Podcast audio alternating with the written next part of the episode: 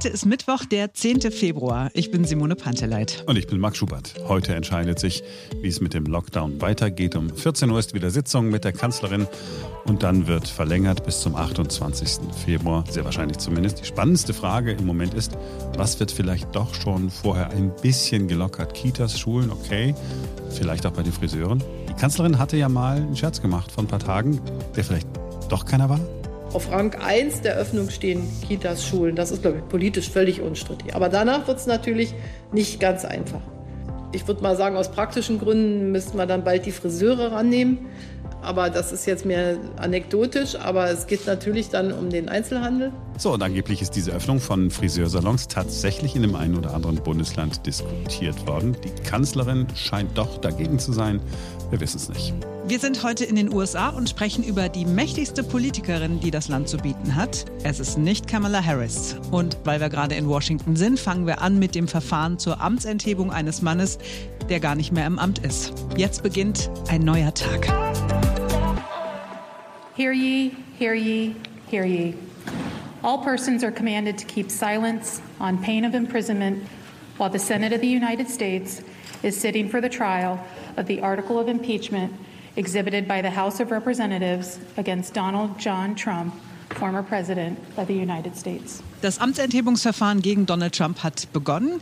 Gestern Abend war der Auftakt zu diesem zweiten Versuch der Demokraten, Donald Trump aus dem Amt zu jagen, obwohl er ja schon nicht mehr im Amt ist. It's our solemn constitutional duty to conduct a fair and honest impeachment trial of the charges against former President Trump. The gravest charges ever brought against a president of the United States in American history. This resolution provides for a fair trial, and I urge the Senate to adopt it. Anstiftung zum Aufruhr lautet der Vorwurf gegen den Präsidenten. Aufruhr, der zum Sturm auf das Kapitol geführt hat. Es ist vor allem diese letzte Rede des Präsidenten kurz bevor der Mob das Kapitol gestürmt hat, die als letzter Beleg gilt. As this enormous crowd shows, we have truth and justice on our side. We have overwhelming pride in this great country and we have it deep in our souls and we fight. We fight like hell. You want to fight? You better believe you got more. And if you don't fight like hell, you're not going to have a country anymore.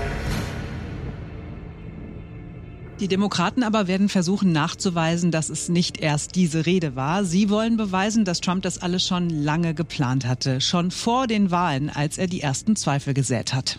We can't play games. Get out and vote. Do those uh, beautiful absentee ballots or just make sure your vote gets counted. Make sure because the only way we're going to lose this election is if the election is rigged. Remember that.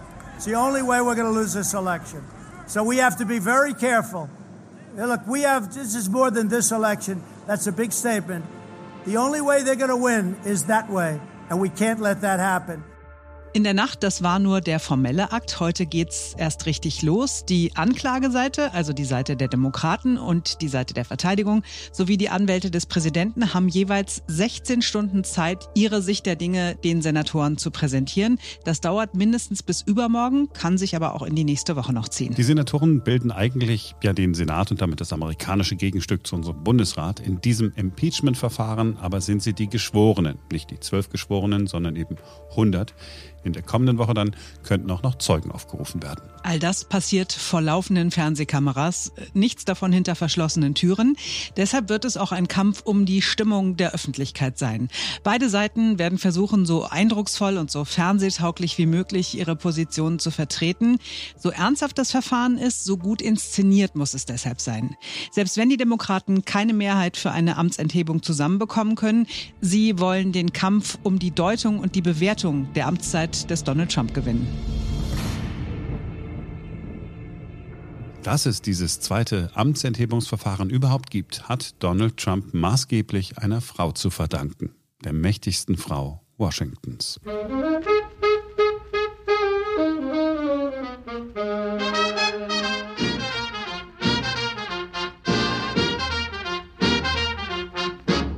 Als dieses Stück Musik ein Nummer 1 Hit in den USA ist, wird die Frau geboren, die zur mächtigsten Frau Washingtons werden soll. Heute ist sie 80 Jahre alt. Wir reden also nicht von Kamala Harris. Wir reden vom wahrhaft härtesten Gegner Donald Trumps. Niemand beherrscht das Insiderspiel von Washington besser als sie. The President of the United States Nancy Pelosi incited an armed insurrection against America. The gleeful desecration of the U.S. Capitol which is the temple of our American democracy. Ja, mit Maske steht sie hier Anfang Januar vor der versammelten Presse. Sie erklärt, dass Trump für den Sturm auf das Kapitol verantwortlich ist, für die Entweihung des Tempels der amerikanischen Demokratie. President has committed an unspeakable assault on our nation and our people. Seit 45 Jahren ist Nancy Pelosi in der Politik. In Deutschland ist sie eigentlich erst mit Trump so richtig wahrgenommen worden.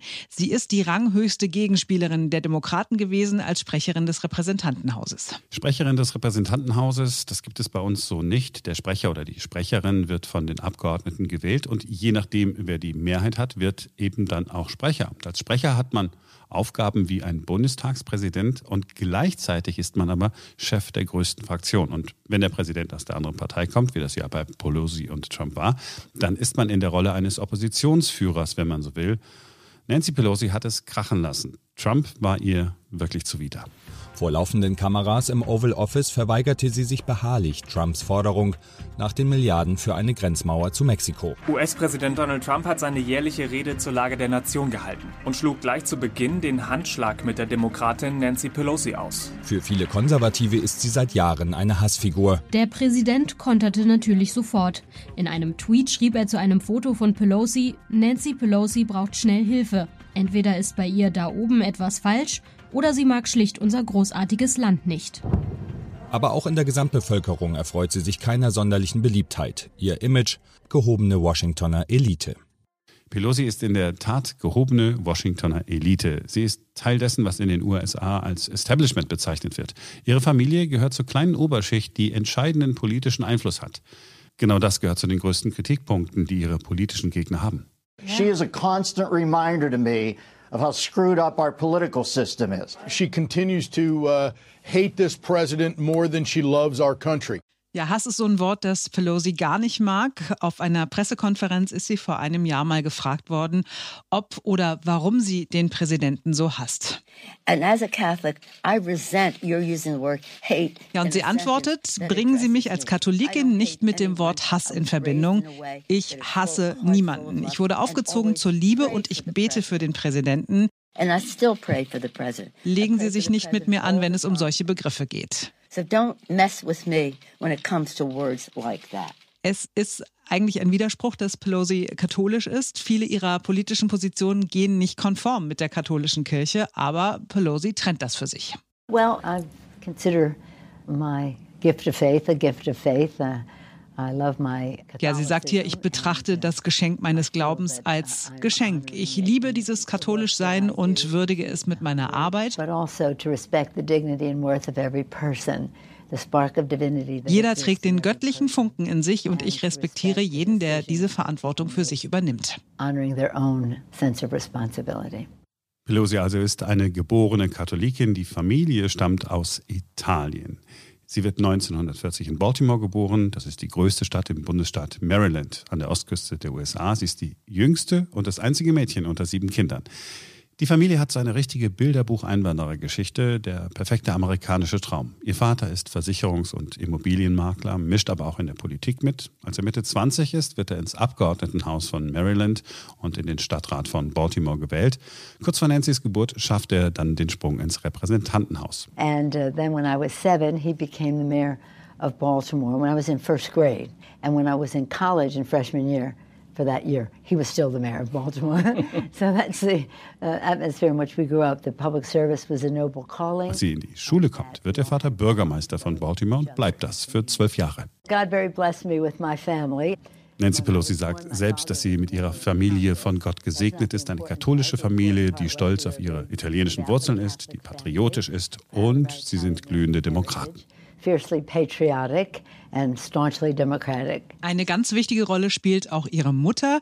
Die stand, wie sich das damals gehört hat, immer im Hintergrund, hat da aber auch Politik gemacht. Sie hat sich mit den Frauen anderer bedeutender Männer vernetzt, hat Geld gesammelt für Wahlkämpfe und sie hat ihrer Tochter früh beigebracht, wie wichtig Beziehungen sind, gerade in einer Welt, die von Männern dominiert wird. My mother was probably the biggest influence. My mother, gosh, in another time, Lord knows what she might have done because ja, sie sagt, die Mutter sei ihr Vorbild gewesen. Sie habe immer gewollt, dass die jungen Frauen alles erreichen können. Als in den 90ern zur Clinton-Ära zunehmend Frauen in hohe Ämter gewählt wurden, habe sie zu ihr gesagt, lass die Frauen wissen, dass ich für sie bete. Clinton was president and the rest, she'd be so thrilled every time he named somebody, a woman to a high office. She'd say, make sure they know, make sure she knows I'm praying for her. Nancy Pelosi hat damals einen Sitz im Repräsentantenhaus gehabt. Da hat sie in den späten 80er Jahren angefangen, ihr Netzwerk auszubauen. Sie hat es über die Jahre immer wieder geschafft, die verschiedenen Strömungen innerhalb der Demokraten zusammenzuführen.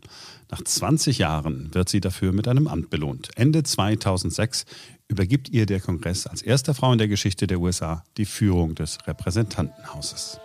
Ja, und ihr wohl letzter großer Coup läuft gerade mit dem zweiten Amtsenthebungsverfahren gegen Donald Trump. Bei der Frau bin ich mir nicht sicher, ob das tatsächlich der letzte große Coup war. ja, kann gut sein, dass da noch mehr kommt, das stimmt. Es ist schon merkwürdig, was bei Twitter äh, gerade passiert. Es gibt einen neuen Trending Topic. Es ist das Wort Kettensäge. Also ich, ich gucke immer bei Twitter rein, weil ich immer das Gefühl habe, okay, vielleicht ist ja was Interessantes, worüber wir zum Beispiel auch im Podcast reden könnten. Ansonsten bin ich da mhm. null aktiv. So, also lese ich dann jetzt Trending Topic Kettensäge. Ich denke sofort, um Gottes Willen, hat es irgendwo einen Anschlag auf der Welt gegeben mit einer Kettensäge? Ist es allerdings äh, Gott sei Dank nicht gewesen. Es hat einfach jemand die Idee gehabt, also, man, also ganz merkwürdige Idee. Also man soll den Titel des Buches nehmen, das man zuletzt gelesen hat, und dann mit den Worten ergänzen mit einer Kettensäge. Ich weiß nicht, ob ich den Witz verstanden habe. Es ist vielleicht was total hochintellektuelles und ich bin der dümmste Mensch unter der Sonne. Das hier war der erste Tweet. Paul Bukowski schreibt, der Titel des letzten Buches, das du gelesen hast, plus die Worte mit einer Kettensäge, habe ich ja gerade erzählt. Nein, nein, ich fange an. Hm? Die Zweisamkeit der Einzelgänger mit einer Kettensäge. Okay, so. Und das, das machen jetzt alle. Das sind alle ja. super bei Twitter. Und ich weiß jetzt nicht, ist jetzt da, wo ist jetzt, ist jetzt, da ist jetzt ein Gag dahinter und ich verstehe ihn nicht. Oh, da sitzen alle im Homeoffice und sind eingeschneit und wissen nicht, was sie tun sollen. Also wenn ich, ne, also sein, ja? Buch, äh, Buch, das ich ja, immer noch nicht ausgelesen habe, ich komme irgendwie auch zu nichts. Nesbö. Das Buch heißt Ihr Königreich. Also mhm. ist jetzt der Gag Ihr Königreich mit einer Kettensäge. Oder muss ich es anders betonen? Ihr Königreich mit einer Kettensäge. Hm. Ich kann es auch probieren. Ähm, also ich lese gerade äh, das neueste Buch von Barack Obama, Ein verheißenes Land. Also würde es heißen, ein verheißenes Land mit einer Kettensäge. Okay. Wann wird das lustig? oder, oder warte. Ich lese gerade mit meiner äh, kleinen Tochter zusammen Harry Potter und die Heiligtümer des Todes. Harry Potter und die Heiligtümer des Todes mit einer Kettensäge. Nee, es funktioniert nicht. Tut mir leid. Nee. Ich finde es nicht witzig. Auch wenn ich jetzt lache. Ja, ich muss aufhören, dieses Twitter zu lesen. Das, das, das macht einen hier bekloppt. Oder wir sind beide dumm. Das kann natürlich auch sein. Vielleicht finden unsere Podcast-Hörer das alle total mega und feiern das jetzt ab. Und äh, ja, dann schreibt uns das doch bitte mal bei äh, podcast.erneuertag.com. Das wäre, ich kann nicht kommt. Nein, ich sage immer kommt. Ich sage nicht komm. Warum? wir schneiden das T dann einfach immer weg bei Simone. Schreibt uns einfach eine E-Mail über podcast.erneuertag.com und erklärt uns, was daran lustig ist, weil wir haben es nicht verstanden. Ihr könnt es auch gerne bei Apple Podcasts bewerten, das wisst ihr. Wir finden fünf Sterne perfekt, vier Sterne okay und über den Rest wollen wir jetzt an dieser Stelle nicht reden, denn wir sind ja immer versöhnlich, wenn wir uns von euch verabschieden. Schön, dass ihr dabei wart. Morgen ist wieder ein neuer Tag.